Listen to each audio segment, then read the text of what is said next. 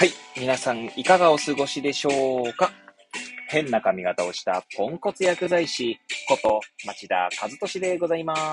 す。というわけでですね、今日も気軽にゆるりとお話ししていきたいと思います。収録日時はですね、2月23日の木曜日、時刻は1時45分ですね。深夜の1時45分になっております。えー今回もですね、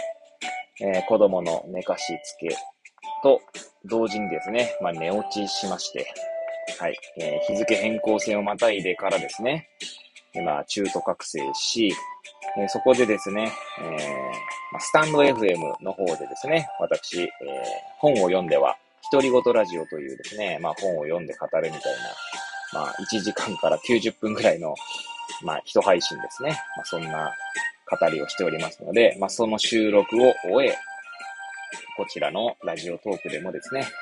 まあ、お話ししているという感じでございます。はい。まあ、どんだけ話すのが好きやねんみたいな感じですけどもね。はい。まあ、そんな感じで、今日もですね、まあ、語っていこうかと思いますが、まあ、何の話をしようか問題になるんですけれども、はい。えー今日はというかですね、まあ、ちょうど今日ですね、いまあ、23日の木曜日、まあ、祝日なんですけれども、今日ですね、えーこの後、まあ、もう一度私寝ますけども、えーまあ、今日の9時、9時半から11時でですね、えーまあ、私今釜石におりますけど、お隣の遠野市ですね。はい。遠野市が隣にあるんですが、遠野市にですね、子供本の森というところがあるんですね。そういった文化施設、施設があるんですけれども、はい。そこに行く、まあ行ってこようかと思っておりまして、家族でですね。はい。なんで、まあその、行く前にですね、まあなんかこの、子供本の森、まあ今回初めて行くんですけど、はい。まあ行く前の興奮を語ってみようかなと思います。はい。で、まず子供本の森っていうのはですね、まあ遠野以外にも、えー、どこだっけ、神戸？と、な、えー大阪かな？大阪の中之島だったと思いますが、はい。にあるんですね。なんでまあ、日本国内としてはですね、まあ関西に2つ、そして東北に1つって形なんですけど、まあ、子供本の森なんですけどね、まあ、私が初めて知ったのは、確かこの岩手県のニュースでですね、この子供本の森がまオープンするよとかで、まあ、作られるよみたいなのを知ったんですけど、まあ、ここの施設をですね、なんだ、作ったというか、あの、なんだ、この、うん、まあ、この施設の、なんだ、建築になのかな、まあ、安藤忠夫さんがた、えー関与しているんですね。これあれなのかな？神戸とか中之島もそうなのかな？そこはちょっとわかんないんですけど、うーんと、かにあるかな。施設概要。ちなみにこれ今神戸の方を開いておりますけど、神戸もしかしたらこれそうなのかな。でも違うな。なんか特に安藤忠夫さんのとかって書いてないんだよ。応援メッセージかな。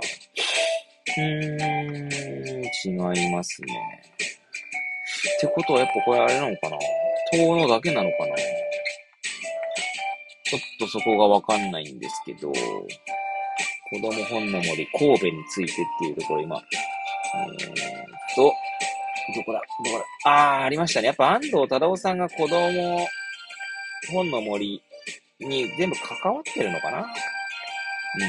ぽいですね。うん。で、まあその子供本の森、まあ神戸も、まあその安藤忠夫さんかか、えー関わってるんですが、その遠野にもですね、当然関わっておりまして、まあ私ですね、昔あの建築家になりたかった時期があったので、まあ安藤忠夫さんと聞いてですね、マジかという風になったわけですね。まあその時点からですね、まあこれオープンしたのいつだっけかな？結構、もう1年以上前だと思いますけど、1年前、2年前は、2年ぐらい経つのかな？なんうん、ちょっと覚えてないませんが、まあその1、2年愛した、今ね、ホームページ見てたら、2022年の7月16日で1周年おめでとう期間のって書いてあるので、そうですね。7月なんですね。2021年の7月に、えー、まあオープンしたというところですので、まあ1年前ですね。はい。ということで、やっと、ね、この1年前に、この、うわー、超面白そうと思っていたのが、やっとまあ、なんて言うんでしょう。えー、やっと行くことができるということですね。はい。ということでですね、やっと行けるんですけれども、まあ、まずその安藤太郎さんってだけでですね、ちょっと私はワクワクしているんですけど、えー、これ、ぜひですね、まあ、子供本、子供本の森という、えー、施設を、まあ、もしご存知ない方がいらっしゃったらですね、まあ、ぜひですね、まあ、調べていただきたいというか、そのホームページですね。まあ、ちなみに、遠野、神戸、中之島、それぞれホームページがあるんですけど、まあ、どれでもいいと思うんですね。まあ、まあ、私は、ね、少なくとも、まあ、岩手にいますので、この、この子供本の森、遠野の、まあ、遠野を見ておりますけれども、ちょっとですね、その、あれですね、神戸と中之島と、この遠野だと若干、この、なんていうんだ、インテリアが少し違うイメージがありますね。まあ、当然神戸と中之島も行ったことないんですけど、神戸と中之島の方はどっちかっていうと、こう、これが正しいのかどうかわかんないですけど、近代的なインテリアなんですが、まあ、本棚とかの感じは変わらないんですけどね、その壁一面本棚みたいな感じは変わらないんですけど、ちょうどの方はですね、ちょっと木造の古民家を多分改修かなんかしたんですかね。そんな感じの内装になっております。インテリアになっておりますね。はい。いやこのね、ホームページの子供本の森等のとはどんな施設かみたいなことがですね、語られている文章があるので、ちょっと読み上げたいと思いますけども。はい。多様な生き物が共に暮らすことで、むくむくと育っていく豊かな森のように、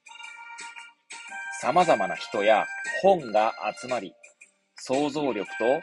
想像力を育む場所となることを願って、子供本の森等のは作られました。一冊にじっくりと向き合う。集まる人との出会いを楽しむ。新しい世界に触れ、感じたことを発信する。訪れる人それぞれが本のある空間を思い思いの過ごし方で楽しむ文化施設です。とありますね。はい。ちなみに想像力と想像力を育む場っていうのは、想像、最初の想像はね、まあ作る方の想像で、えー、次の想像は、あの、思う方の想像ですね。はい。いやー、いいですね。まあ私ですね、ちょうどまあ今、あの、本を読んでは独り言ラジオの方ではですね、スマートな悪という本をですね、まあ配信していたんですけど、まあ、そこの、まあ、読み直し、その本を読み直しては独り言で語る中でですね、まあ、出口春明さん、ね、あの、まあ、有名な方ですけど、その方がですね、まあ、一本旅っていうですね、まあ、フレームでですね、まあ、語ることがあるんですが、まあ、その一本旅というものがまさにこのね、今ね、紹介したホームページの文章にね、現れておりますよね。様々な人や本が集まりっていうところですよね。はい。いやー、いいですね。もうほんと今からワクワクしておりますけど、まあ、ちなみにですね、90分間で、そして事前予約しておりますので、9時半から11時の間だけま利用するって形になっておりますけどね。いやー、ちょっと、まあ、ちなみにですね、まあ、どんな本があるかっていうのは私わかんないんですけど、あの、ホームページから検索できるわけじゃないので、ちょっとね、読みたい本、絵本があって、その絵本があったらいいなーなんて思ってですね、今、えー、なんかしま、なんかね、ワクワクしておるところでございます。はい。まあ、娘もきっとね、楽しんでくれるんじゃないかななんてね、思っておりますけどね、まあ、どんな反応するのやら、ところですね。まあ、岩手県内にいればですね、いつでも、まあ、この施設がですね、なくならない限りはいつでも行けますので、まあ、今回行ってですね、また、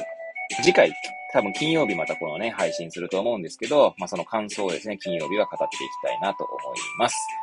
というわけでですね、まあ、今日の配信はここらで終えたいと思いますが、まあ、最後までお付き合いいただき、誠にありがとうございます。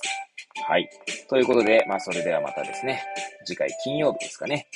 にお会いいたしましょう。さようなら